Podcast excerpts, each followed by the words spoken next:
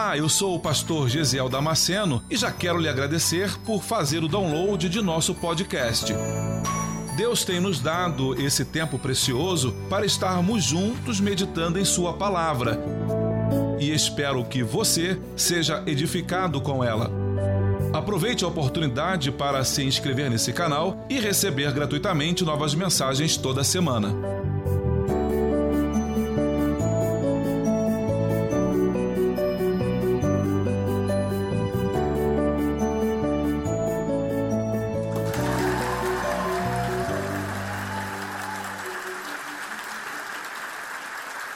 Você achou Marcos capítulo 13, versículo 34 ao 37? Diga amém. Vocês conseguem. Ah, já colocaram aqui no telão, né? Que bom. Que versão é essa do telão que vocês estão colocando aqui? NVI? Tá. O texto diz assim: É como se um homem, partindo para fora da terra, deixasse a sua casa e desse autoridade aos seus servos, e a cada um a sua obra, e mandasse ao porteiro que vigiasse. Vigiai, pois, porque não sabeis quando virá o Senhor da casa, se à tarde, se à, à meia-noite, se ao cantar do galo, se pela manhã. Para que, vindo de improviso, não vos ache dormindo. E as coisas que vos digo, digo-as a todos. Vigiai. Pai, temos lido a tua santa e bendita palavra e eu quero, Deus, te pedir nesta hora que tu nos conduza por um caminho de fácil entendimento. Que o teu Espírito Santo nesta noite nos ilumine a mente, nos ilumine o coração e nos dê, Senhor, a capacidade de entendermos aquilo que tu queres falar conosco nesta noite. E me use, Senhor, para a glória do teu nome. Tira de mim, Senhor, toda distração, Tire de mim, Senhor, todo tudo aquilo que vai roubar a minha atenção nesta hora, que vai tentar roubar a minha atenção nesta hora. E usa-me, Deus, para a glória, honra e louvor do teu santo e poderoso nome, Deus. Nós te pedimos em nome de Jesus.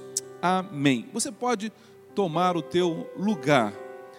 Que bom que você veio à casa do Senhor nesta noite.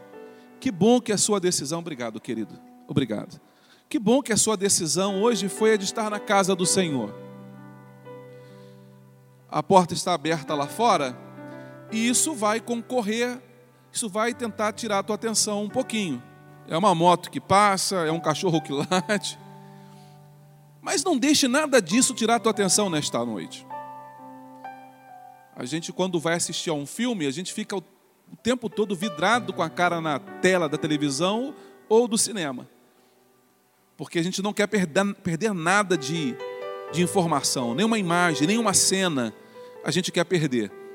Então, que você tenha também o mesmo, a mesma visão, o mesmo propósito nesta noite e que você se prenda ao que Deus vai falar contigo. Hoje eu conversava com um obreiro que veio aqui na igreja agora à tarde, estava aqui atendendo, e nós conversávamos, conversávamos a respeito do silêncio aspas de Deus. Porque parece, e só parece, que Deus fica em silêncio conosco, né? Mas mesmo no silêncio, Deus está falando conosco.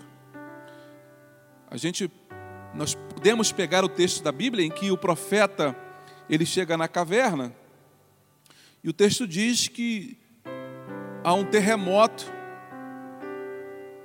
e Deus não estava no terremoto. Aí há um, um vento forte e impetuoso, mas Deus também não estava no vento forte e impetuoso. E no mesmo momento há um fogo, trovão, e Deus não estava naquele fogo, no trovão. Mas o texto diz que numa brisa suave, Deus se manifesta. Por quê? Porque o terremoto, eu não preciso estar atento para perceber um terremoto. eu simplesmente sou atingido, sou atropelado por ele. O terremoto vem e a gente não consegue, às vezes, nem ficar de pé. Eu tenho uma prima que morou algum tempo no Japão e ela disse: é uma coisa assustadora. Você está dentro de casa, no décimo andar, vigésimo andar, e você vê o lustre balançando e a mesa saindo do lugar. É desesperador esse tipo de coisa. às vezes Deus não fala assim conosco. A gente espera que alguém chegue para nós e fale: Olha, meu servo, Deus manda te dizer assim, varão. E nem sempre isso acontece. Também não vem no fogo. Por mais que você esteja distraído, o calor das chamas vai te sinalizar que tem alguma coisa ali que, e vai chamar a tua atenção. Às vezes não é assim, você está fazendo uma comida, se distrai um pouquinho na panela e queimou o dedo. Já foi. Mas Deus não faz assim. Nem sempre. O texto diz que Deus falou no sussurro. E no sussurro, eu tenho que fazer isso, ó. Parar e prestar atenção. Eu tenho que parar. Eu tenho que lutar contra tudo o que está chamando a minha atenção. Eu vou ter que tentar ignorar as vozes que estão tentando sobrepor a voz principal e a voz que me interessa, que é a voz do Senhor Deus. Às vezes, as vozes que estão competindo com a voz principal, é aquela que nós devemos ouvir, se nós dermos ouvidos a elas, nós vamos perder o que é de precioso e importante que o Senhor deseja comunicar conosco. Estou dizendo isso para você porque eu tenho plena convicção de que Deus já está falando com você nesta noite. Se hoje eu amanheci hoje com uma certeza, a certeza é essa: Deus vai falar com você. Pastor, comigo? Sim, com você mesmo. Eu não tenho dúvida nenhuma de que nenhum de vocês vai sair daqui nesta noite sem que Deus fale com vocês, porque foi exatamente isso que o Senhor falou comigo. A minha preocupação com você é que você não saia daqui sem levar aquilo que Deus separou para te dar. Então fique atento, porque a tua felicidade e o teu romper depende dessa informação. Vamos entrar no texto. Quando nós pegamos o texto de 1 Crônicas, no capítulo 26, para ler, o capítulo 26 de, de 1 Crônicas, ele nos mostra o cuidado, o zelo que Davi tinha com a casa do Senhor. Lá ele estabelece os porteiros. No capítulo 26, Davi vai estabelecer os porteiros. Lembre-se que Davi desejava construir o tabernáculo, a casa do Senhor. Mas Deus não permite que Davi construa o tabernáculo, porque Davi era um homem de mão manchada com sangue. Mas Davi prepara tudo, Davi faz as plantas, faz os projetos arquitetônicos, Davi faz as escalas de serviço e entrega tudo a Salomão. Davi não, não vai conseguir fazer isso. Deus não vai permitir Davi fazer. Mas Davi se preocupa inclusive com os porteiros, e é exatamente disso que trata o capítulo 26 do livro de 1 Crônicas. Qual era a finalidade dos porteiros ali do templo? O templo era muito grande, tinham várias portas, e algumas semanas atrás nós ministramos exatamente sobre algumas dessas portas. A função do porteiro, ele tinha que, obviamente, cuidar da porta não era apenas para ficar ali de plantão, olhando quem entrava e quem saía. Ele tinha que realmente cuidar da porta e estar atento àqueles que desejavam passar por ela. Então, o porteiro era aquele que ia autorizar ou não que determinada pessoa entrasse nas dependências do templo. Se ele estava lá na, na porta de fora, por exemplo, na porta dos gentios, o porteiro tinha que estar atento para que o, aquele que não fosse judeu não ultrapassasse dos seus limites. Essa era a função do porteiro. Você não pode entrar. Não, não, você não. Você não. Por favor, entra, por favor, pode entrar. Quantas vezes eu já fui barrado em festinhas que eu ia quando criança sem ser convidado? Tentava furar a fila tentava dar uma de penetra na festa. E aí, convite.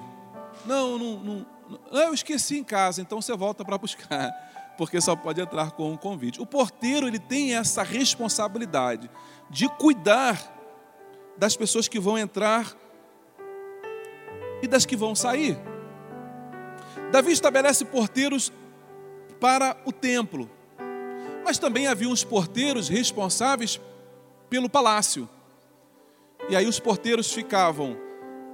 Tenta imaginar, quando você vê um filme medieval, um filme antigo, é era todo murado com muros altos e tinha uma porta logo na entrada, que normalmente ou era uma porta que descia, né, tinha as correntes que faziam ela descer, ou então eram portas que se abriam normal, como essas convencionais, como a porta do fundo do templo agora que os obreiros abriram.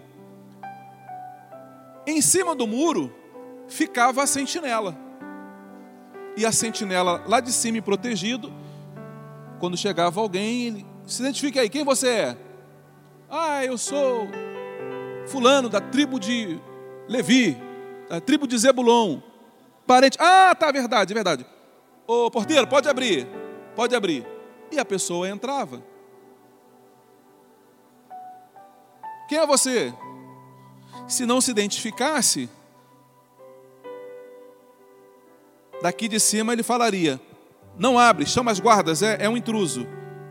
Então o porteiro, ele trabalhava muito de acordo com a sentinela. Porteiro tinha essa obrigação.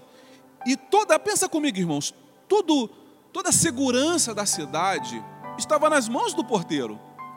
O bem-estar da cidade dependia da sinceridade do trabalho do porteiro, o quão ele era responsável por aquilo que ele fizesse. Porque um descuido entraria pelas portas alguém mal intencionado, poderia render a guarda, destravar os portões, e aí os inimigos poderiam entrar e saquear a cidade, dominar a cidade. Então o porteiro tinha essa responsabilidade. Me lembro quando serviu o quartel, a aeronáutica, ali no Rio de Janeiro, no Parque de Material Bélico, no PAMB, nós ficávamos às vezes tomando conta do Paiol 13, que era no meio do mato, ou ficávamos no sentinela, de frente para a, a avenida do principal ali do, do Galeão. Eram duas horas de serviço no posto, tomando conta, e quatro horas de descanso.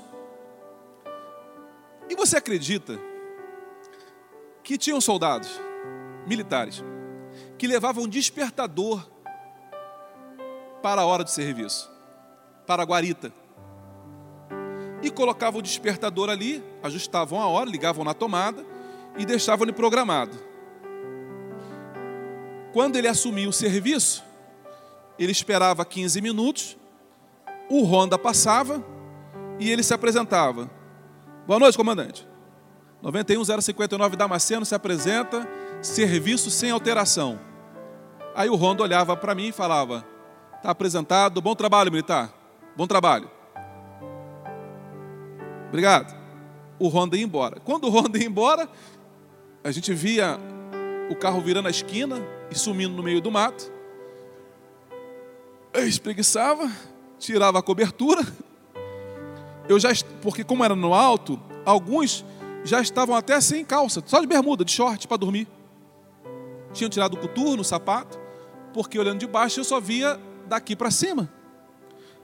Ele botava o despertador para tocar daqui a duas horas e ele ia dormir junto com os outros dois. Quando faltava dez minutos para que o outro colega tomasse o lugar dele, o despertador tocava ele acordava então assustado, ia lá, acordava, fulano, está na tua hora agora de render, porque eu vou voltar para dormir. Ele acordava o colega, o colega levantava, passava o serviço e ele voltava para dormir. Em alguma das vezes, o despertador não tocava e a pessoa dormia direto. E aí, o Honda passava, chamava, chamava, buzinava e o sujeito não acordava aquilo ia custar uma cadeia para ele. Ele ia tomar uma cadeia, ia sujar o nome dele, a ficha dele, e se houvesse na frente alguma possibilidade de promoção, ela era totalmente descartada, porque ele dormiu no serviço, colocando em risco toda a segurança do quartel naquele lugar. Então, o segurança, ou a segurança, ou o guarda, ele tem uma responsabilidade muito grande sobre aquilo que ele faz. porque todo o restante, seja ali o templo ou seja o palácio, corriam riscos se o segurança morresse. Eu acho que isso você já conseguiu entender bem. O texto que nós lemos, Jesus está dizendo que o reino do Pai dele está próximo de chegar e que as pessoas deveriam estar vigiando. Mas eu não quero falar nesta noite sobre a volta de Jesus. Não. Quando eu li esse texto, agora pela tarde, eu tinha uma palavra no meu coração concernente a isso. E o que Deus colocou no meu coração foi que todos nós, é o versículo, acho que é o último versículo, 37, ele diz que, consegue, Rodrigo, colocar para mim? O versículo 37 de Marcos, capítulo 13. O que lhes digo, digo a todos: vigiem. A ordem de Jesus aqui para vigiar são para todos nós. E aí eu quero pensar com você nesta noite. Se você tem guardado bem se você tem sido fiel como guarda do teu coração. Hoje, nesta noite, nós vamos pensar sobre com que zelo, com que determinação, com que afinco, com que coragem eu tenho guardado algumas coisas e algumas entradas na minha vida. Quando a gente conversa com alguém da área de informática, de multimídia, a gente sabe que o teclado, por exemplo, é uma entrada, é um input, é uma entrada. O mouse é uma entrada e por ali entram as informações dentro do computador. Leitor de código de barras, são vias de entrada. Em nós, nós também temos algumas portas de acesso para o nosso coração. Os nossos olhos, por exemplo, são portas de acesso. Os nossos ouvidos são portas de acesso para o nosso coração. O nosso tato também é um input, ele, ele recebe informações também. O nosso, o nosso paladar são os nossos cinco sentidos que fazem entrar informações para o nosso coração. E o que Deus diz para nós nesta noite é: você tem tomado cuidado com essas portas? Porque são essas portas que podem comprometer toda a segurança da tua vida. Vem comigo no texto aqui. Segundo Crônicas, no capítulo 8 e versículo 14, de acordo com a ordem de seu pai Davi, designou os grupos dos sacerdotes para as suas tarefas e os levitas para conduzirem o louvor e ajudarem os sacerdotes, conforme as determinações diárias. Também designou por divisões os porteiros das várias portas, conforme o que Davi, homem de Deus, tinha ordenado. Eu quero ler na minha versão, segundo Crônicas 8 e 14. Olha que coisa interessante, segundo Crônicas 8 e 14. Se você achar aí, pode me acompanhar nesta leitura. Também, conforme a ordem de Davi, seu pai, ordenou as turmas dos sacerdotes dos seus ministérios, como também as dos levitas acerca dos seus cargos, para louvarem a Deus e ministrarem diante dos sacerdotes, segundo o que estava ordenado para cada dia. Significa dizer que vigiar a porta é uma obrigação diária. Eu tenho que vigiar a porta todos os dias. Você precisa vigiar todos os dias. Vigiar naquilo que você ouve, vigiar naquilo que você fala, vigiar naquilo que você toca. Quando éramos crianças, cantávamos muito no departamento infantil, né? Cuidar do pezinho onde pisa, cuidar do olhinho no que vê. O Salvador do céu está olhando para você. Cuidado, mãozinha no que toca. E nós cantávamos isso. Eu vigio hoje naquilo que eu falo. Mas eu preciso vigiar amanhã de novo.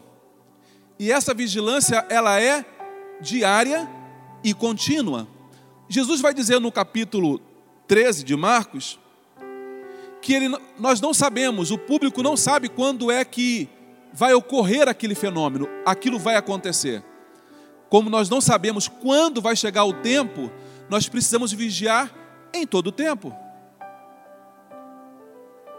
E às vezes, a gente vigia no primeiro turno, te vigia no segundo turno. Mas tem um turno, para quem serviu o quartel, talvez concorde comigo. Para quem serviu o quartel, eu creio que o pior turno seja o turno de quatro da manhã até as seis, que nós chamávamos no quartel de Tandera, porque nós amanhecíamos com o olho vermelho, igual o olho de Tandera. Por que, que ele é o pior? Porque você vai ver o dia amanhecendo. E às vezes você conseguiu vigiar bem no turno de 8 da noite até as 10. Conseguiu vigiar bem no turno de 10 à meia-noite. Foi fácil. De meia-noite às duas você conseguiu vigiar bem. De duas às quatro da manhã você conseguiu ainda ficar com o olho aceso. Mas de quatro às seis da manhã é aquele momento em que você deu aquela aquela piscadinha, aquela tosquenejou. E é exatamente nesse piscar de olhos que muita gente bateu o carro. É nesse piscar de olhos que muita gente perdeu a vida. É nesse piscar de olhos. É quando as coisas estão mais fáceis. Quando o trânsito está intenso, muito carro para lá e para cá, você fica meio que agitado com o que está acontecendo. Você fica agitado com o trânsito. Mas quando você pega uma estrada que é uma reta só, aí a luta é maior. Quem dirige e dirige à noite ou dirige em estradas longas, vai concordar comigo. Eu morava em Belo Horizonte, recebi uma ligação, uma ligação muito triste de, de um amigo querido que me falou assim: Gesiel, acabou de falecer em Minas Gerais um queridão, né? um queridão nosso. E ele faleceu aí perto, em Belo Horizonte. Nós não vamos conseguir chegar aí para poder para liberar o corpo e você tem como ir lá? Falei, claro. Giovanni, a pessoa que morreu, era um grande amigo, um querido. Foi ele que me deu. Meu primeiro presente de casamento foi o Giovanni que me deu. Me deu uma cama de presente. Eu fiquei abalado com a notícia, peguei o carro e corri até a cidade para visitá-lo. Cidade chamada Luz. Depois de bom despacho, já quase chegando ali em, em Araxá, metade do caminho. Peguei meu carro e corri para lá para identificar o corpo, se era de fato o corpo de Giovanni, e depois liberar para que o ML pudesse fazer o translado do corpo para o Rio de Janeiro, porque de lá ele era. Quando eu fui chegando na, na cidade chamada Luz, eu fui chegando na cidade e aí eu vi um, o local do acidente. Até o momento, até o local do acidente, eram muitas curvas, subida, descida, muita curva. Mas quando chegou no local do acidente, eu vou descrever o local do acidente. Tinha uma curva.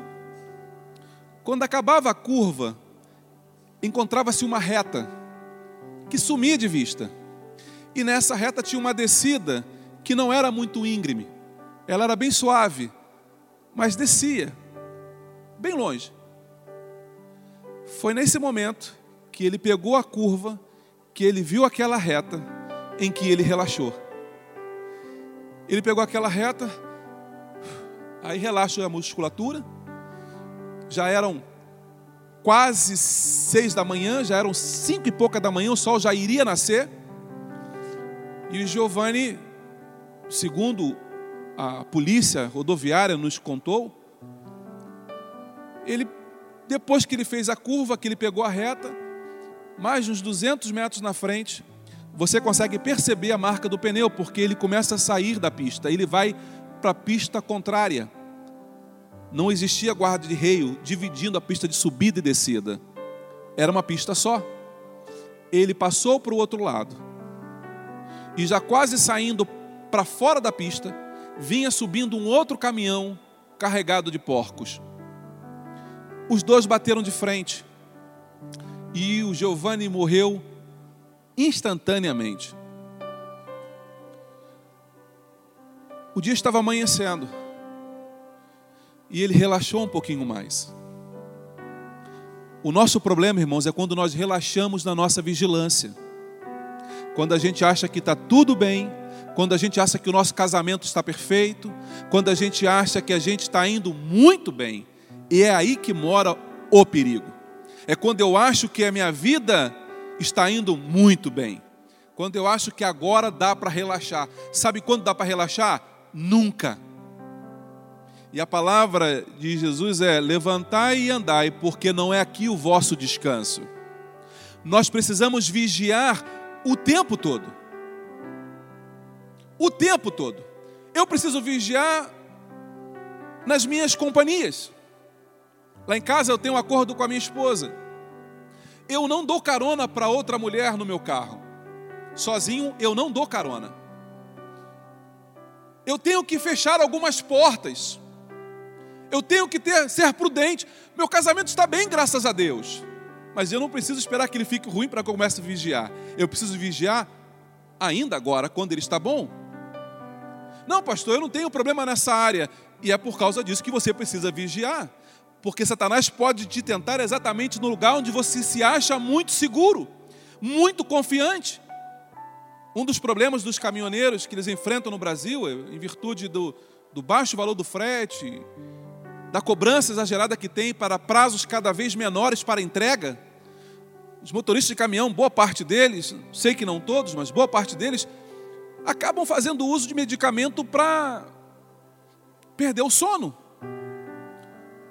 Mas por mais que esse medicamento tire o sono, em algum momento ele vai dormir com o olho aberto. Ele apagou. Você nem sabe, ele está com o olho aberto, mas ele apagou. Porque usou o medicamento tanto tempo que o organismo já não aguenta mais, é um blackout, o corpo simplesmente apaga. O que Deus está dizendo para mim e para você nesta noite é: vigie, seja um guarda fiel para a tua própria vida. Aonde é que Satanás vai te tentar?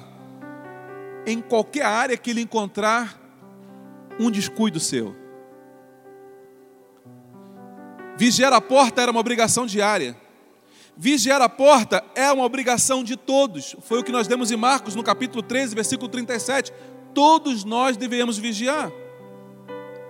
1 Crônicas, capítulo 26 e versículo 13. Eu quero ler isso para você nesta noite.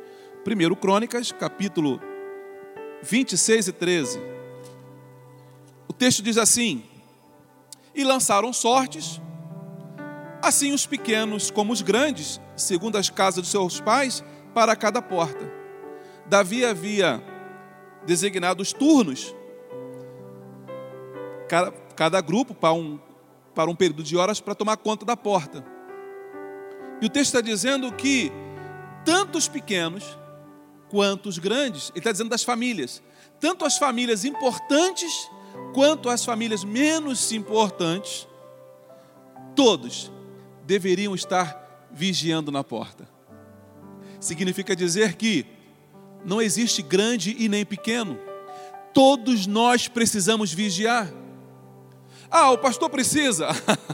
ah, o pastor precisa. O pastor precisa o tempo todo. O pastor precisa o tempo todo. Ah, mas o, o irmão da igreja que não tem responsabilidade, compromisso com nada, só vem no culto e parece que até ninja. Ele entra no culto, ninguém vê, e ele sai do culto, ninguém percebe. Tem irmãos da igreja que é. Eu, tenho, eu preciso fazer uma, um estudo, um estudo científico. Porque ele entra na igreja, você não vê, e ele desaparece, você nem viu quando ele foi. Às vezes eu estou daqui, eu olho, Ih, eu vejo daqui o fulano, falo, ai que legal, vou dar um abraço em fulano. E quando eu dou a bênção apostólica, que eu saio, que eu vou descer ali, cadê o fulano? Já sumiu.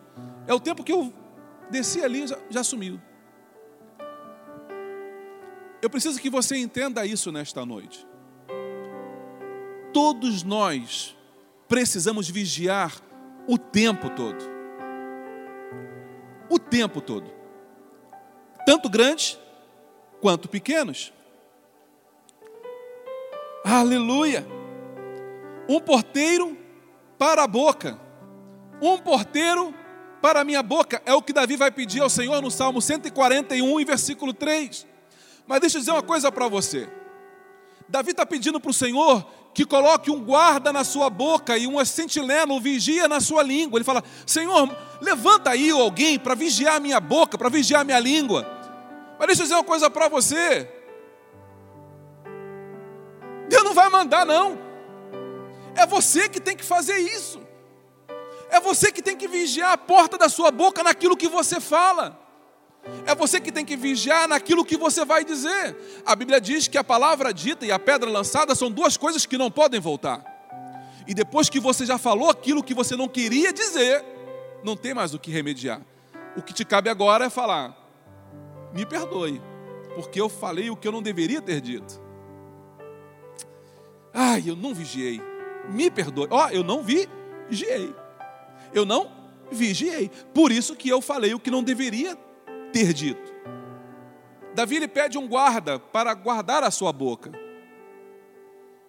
Mas cabe a mim e a você fazer isso. Somos nós que devemos guardar aquilo que nós dizemos. Salomão diz que tudo, de tudo que é importante guardar, se nós fôssemos conversar e fazer uma enquete, eu perguntaria: o que, você acha que é mais importante guardar na tua casa? Ah, algumas pessoas diriam, né? Ah, eu quero guardar as minhas joias. As minhas joias são de mamãe. As joias são de mamãe, que vieram da mãe dela, que passou para minha mãe e que agora minha mãe confiou a mim. Essas joias são relíquia da família da terceira e quarta dinastia. Tem que guardar essas joias. Às vezes, ah, eu quero guardar essa louça aqui, porque essa louça foi da minha bisavó. Ah, eu quero guardar o, o dinheiro o salário do mês, o salário do ano, a minha viagem ano que vem para os Estados Unidos está aqui guardado. Nós diríamos várias coisas. Salomão está dizendo que de tudo que se tem que guardar, ele não está dizendo que as outras coisas não são importantes. Salomão está dizendo que de tudo que é importante guardar, o mais importante, Provérbios 4, 23. Guarda o teu coração. E guardar o coração nesta noite, Deus está dizendo para algumas pessoas aqui: você precisa fazer isso como um bom sentinela, vigiar o tempo todo. Vigiar como? Ele falou uma palavra que me magoou o coração. E eu, como vigio, o que, que eu faço? Eu não deixo essa palavra entrar para o meu coração. Não, não, não, não, não, não. Essa palavra não vai entrar no meu coração. Essa palavra, essa palavra eu não recebo. Não, não, essa palavra, essa palavra de afronta, eu não recebo essa palavra. Você pode fechar a porta do teu coração para algumas coisas. E o que Deus está dizendo para você nesta noite é: feche a porta do teu coração para algumas coisas.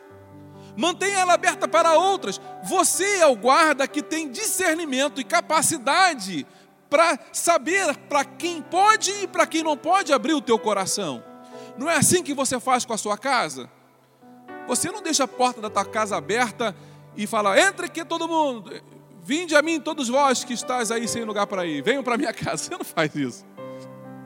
Muito pelo contrário, você mantém a tua porta fechada e você olha no olho mágico, alguém tocou tua campainha, tu bota o olho lá no olho mágico e você vê, não reconheci. Falei, não vou atender não, não vou receber não.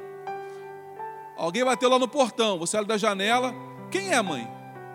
Não sei, não estou reconhecendo. Aí, quem está aí? Ah, aqui é fulana. Aí, menina, nem te reconheci. Pintou o cabelo. Pintou o cabelo. Tem um pessoal aqui na igreja que vive pintando o cabelo. A gente nunca sabe. Um dia está louro, está moreno. Eu estou sempre confundindo. Entra, pode entrar. Somos nós que abrimos ou fechamos. Você tem ficado magoado com algumas coisas? Aprenda a fechar a porta do teu coração para as afrontas. Aprenda a fechar a porta do teu coração. Como, pastor? Não dá ibope. Não dá atenção a essas coisas. Fecha a porta do teu coração. Mas o Salmo 119, versículo 11, fala que nós devemos abrir o nosso coração para o quê? Para a palavra do Senhor. Percebe como eu tenho que ter esse discernimento? Salmo 119, versículo 11. Consegue colocar, Rodrigo, para gente? Salmo 119, versículo 11. Abra o teu coração para a palavra. Salmo 119, versículo 11. Aleluia. Não? Salmo. Guardei no meu coração a tua palavra para não pecar contra ti.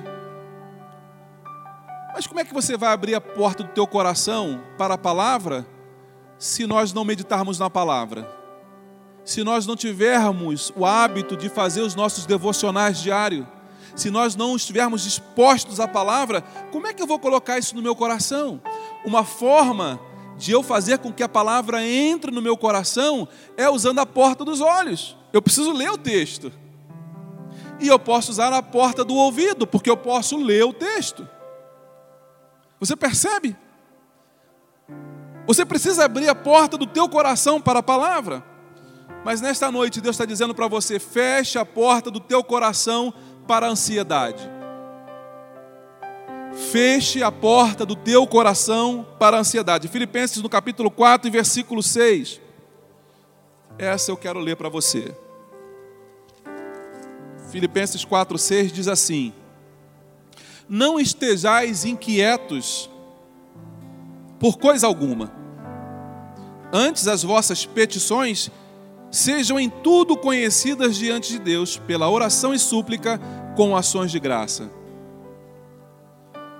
Você pode fechar a porta do teu coração para a ansiedade. Como, pastor? Entregue aquilo que está te incomodando ao Senhor. Eu não sei se você já passou por essa experiência. Às vezes a gente está muito angustiado com alguma coisa, e só pelo fato de eu conversar com alguém, já me alivia a pressão. Alguém já passou por isso aqui? Você estava magoado com alguma coisa, aborrecido com alguém, você estava. Você percebeu alguma coisa, você viu algo que não gostou, e aí eu fui desabafar com um amigo, e eu comecei a falar para ele, e só pelo fato de eu conversar com alguém, quando acabou a conversa, eu já não estava mais tão aborrecido com a pessoa. Por quê? Porque eu desabafei. Agora pensa isso quando você faz isso em oração. Quando você vai orar e você apresenta esses problemas para o Senhor. Exatamente isso. Quando você vai orar e você fala: Senhor, eu estou muito aborrecido. Se eu estou aborrecido com fulano porque ele me magoou. Se eu estou aborrecido com Luciano porque ele falou comigo de uma forma que eu não gostei.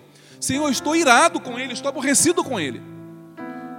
Mas não deixe isso entrar para o meu coração, porque a tua palavra diz que não se põe o sol sobre a vossa ira. Ou seja, Deus, não permita, Deus, que o dia acabe hoje sem eu resolver isso com Ele. Promove o encontro. Olha, o fato de eu conversar com o Senhor, já estou, sem pensar, entregando o problema na mão dEle. As dificuldades que vão vir para você, que estão vindo para você, comece apresentando-as a Deus. E quando você faz isso, você está se livrando de uns problemas e dizendo assim: Senhor, resolve para mim. Deixa eu contar isso para você. Um dia desses eu fui pegar o material escolar do Guilherme, do meu filho, lá na escola.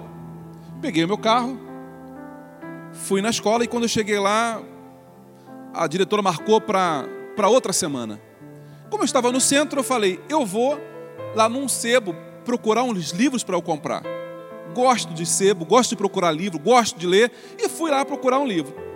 Quando eu passei pelo centro, trabalhei no centro seis anos, conheço bem o centro de Floripa. E era um, um sábado pela manhã, o trânsito estava tranquilão, e agora com essa questão do Covid, quase ninguém na rua. Entrei numas ruas, olhando o sinal, olhando a sinalização do trânsito, entrei numa rua, virei à direita. Quando eu virei à esquerda, quando eu virei à direita de novo, tinha um carro da polícia parado no meio da rua. Eu achei aquilo estranho, mas eu ia continuar passando. E o policial mandou eu parar. Estava de máscara. Pois não, essa rua de pedestre você não pode passar aqui. Eu falei, meu amigo, bom dia, mas eu não vi nenhuma placa aqui dizendo que não pode pedestre. Mas a placa está lá atrás, documento do carro e o teu documento. Falei, Jesus amado, desci do carro, desliguei o carro, desci do carro, entreguei para ele, falei, amigo, mas não tem nenhuma placa aqui. E eu estava sendo sincero, não tinha nenhuma. Eu vim acompanhando o trânsito e falei, não tem placa nenhuma aqui. E ele foi super intransigente comigo. Se prevaleceu porque era um policial, porque estava com a farda, porque estava com a divisa. E eu falei, bom, eu como tenho juízo, eu vou me calar. Porque daqui a pouquinho eu estou vendo que ele está nervoso, deve ser qualquer outra coisa. E para de repente ele dizer que eu desacatei, falta pouco. Então o que, que eu fiz? Mesmo achando que estava certo, eu me calei. E ele foi lá e me aplicou a multa. Eu fui para casa com uma sensação de injustiça. Eu fui para casa numa revolta, numa ira, porque eu me senti impotente. No meu pensamento, ele abusou da autoridade que ele tinha, porque penso eu que a polícia deveria ser também para informar, também para poder orientar. Fui para casa, aquilo me fez mal a semana toda. Na quarta-feira, eu voltei lá para pegar o uniforme, o material do Guilherme. E aí eu fui de Uber, porque eu não queria mais ir com o meu carro, porque levei multado o meu carro. Eu fiquei tão desgostoso, tão triste com a história, que eu não queria nem mais pegar o carro. Cheguei na escola do Guilherme, peguei a mochila, botei os livros na, na mochila, e eu falei, agora eu vou lá para comprar o livro no sebo que eu queria comprar. E eu fiz o mesmo trajeto a pé. E eu fui olhando o trajeto que eu fiz de carro, eu fiz, a, eu vou fazer a pé, para ver se realmente eu estou errado. Ou se o guarda aqui foi arbitrário. Eu fui fazendo o mesmo trajeto. E eu fui observando que estava tudo normal. Não havia nenhuma placa, nada dizendo que não podia entrar naquela avenida. Irmãos, a minha ira subiu. eu fiquei muito irado. Uma sensação de injustiça, de, de incapacidade, é difícil de explicar o sentimento que eu tive. Eu estava de máscara, fiz o trajeto todo e voltei. Lá do começo eu comecei a orar. Aí eu vim orando. Falei, Senhor, tu tá vendo? Eu no meio da rua. Senhor, tu tá vendo? Não tem nenhuma placa aqui dizendo que eu não posso virar à direita. Senhor, não tem nenhuma placa aqui dizendo que eu não posso virar à esquerda. Muito pelo contrário, olha aqui, ó, carro parado. Aí eu fui conversando com o Senhor. A máscara estava aqui, tinha pouca gente na rua a máscara não dava para ninguém me ver falando. E eu comecei a falar com o Senhor. Aqui, Senhor, cadê? Não tem placa aqui dizendo nada que não pode entrar.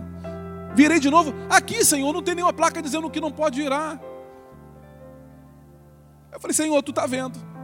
Eu podia fazer uma carta, eu podia fazer um ofício e mandar para a corporação militar, lá para o comando da polícia, mandar para a corregedoria.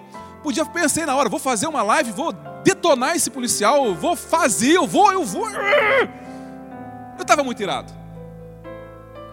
E quando eu comecei a falar com o Senhor, Deus começou a falar comigo: Você está me entregando esse problema ou você quer continuar com ele? Falei, Senhor, já me fez mal só de passar pela minha mão. Eu não quero continuar com esse problema.